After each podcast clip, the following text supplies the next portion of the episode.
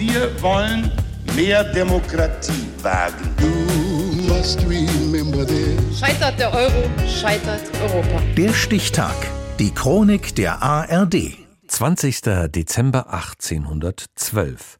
Heute vor 210 Jahren erschien die Erstausgabe der Kinder- und Hausmärchen der Gebrüder Grimm. Katrin Kremer. Es waren einmal zwei Brüder, die zogen durch Dörfer und Städte. Sie hörten aufmerksam zu, was ihnen die Alten erzählten und schrieben alles auf. Es war einmal ein altes Schloss, es war einmal ein Mann, es war einmal ein König. Düstere Geschichten von Hexen, die im Ofen verbrannt werden, von bösen Stiefmüttern, die die angenommene Tochter für Drecksarbeiten missbrauchen, und von rachsüchtigen Kobolden, die der Königin ihr Kind rauben wollen. Dabei haben Jakob und Wilhelm Grimm, Hänsel und Gretel, Aschenputtel und Rumpelstilzchen gar nicht auf Wanderschaft eingesammelt.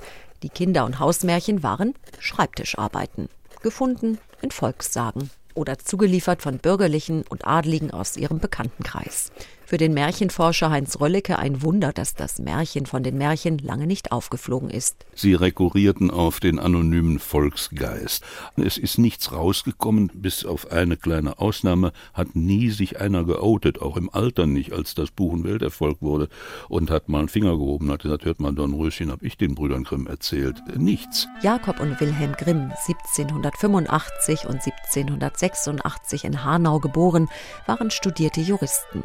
Ihr Interesse galt aber der Sprache und Literatur. Auf das Märchensammeln brachten sie die Dichter des Romantikerkreises, dem sie angehörten. Clemens Brentano und Achim von Arnim hatten die Volksliedsammlung des Knaben Wunderhorn herausgebracht und auf Brentanos Anregung hin tauchten die Grimms ein in die Welt der Mythen und Volksmärchen. Im Dezember 1812 war es dann soweit. Auf 475 Seiten erschien zum Preis von einem Taler und 18 Groschen die erste Ausgabe der Kinder- und Hausmärchen. Der junge König vermählte sich aber mit seiner rechten Gemahlin und beide regierten ihr Reich in Frieden und Seligkeit. Die Bücher verkauften sich allerdings nicht besonders gut. Es gab nämlich noch verhältnismäßig viel Sex in Crime. Ein Frosch, der sich zum Prinzen verwandelt, dann splitternackt vor der Prinzessin steht und sich in ihr Bettlein legt? Das klingt heute anders.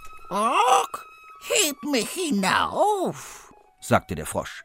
Die Königstochter aber, statt ihn hineinzuheben, warf ihn aus allen Kräften an die Wand und sprach Nun wirst du Ruhe haben, du garstiger Frosch.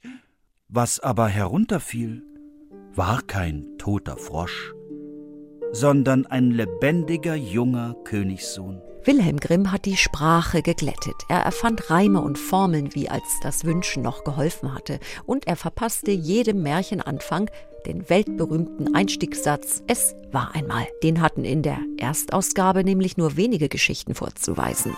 Es war einmal ein altes Schloss. Es war einmal ein Mann. Es war einmal ein König. Mit dem Vorlesen dieser Geschichten zog dann auch die Behaglichkeit ein in die deutschen Wohnstuben und dieser Erzählschatz machte die Brüder Grimm endgültig zur Erfolgsmarke Gebrüder Grimm. Die Kinder- und Hausmärchen wurden in über 150 Sprachen übersetzt und stehen in vielen Bücherregalen in aller Welt. Und wenn sie nicht zerfleddert sind, gelesen werden sie noch heute. Erschienen sind sie vor genau 210 Jahren am 20. Dezember 1812.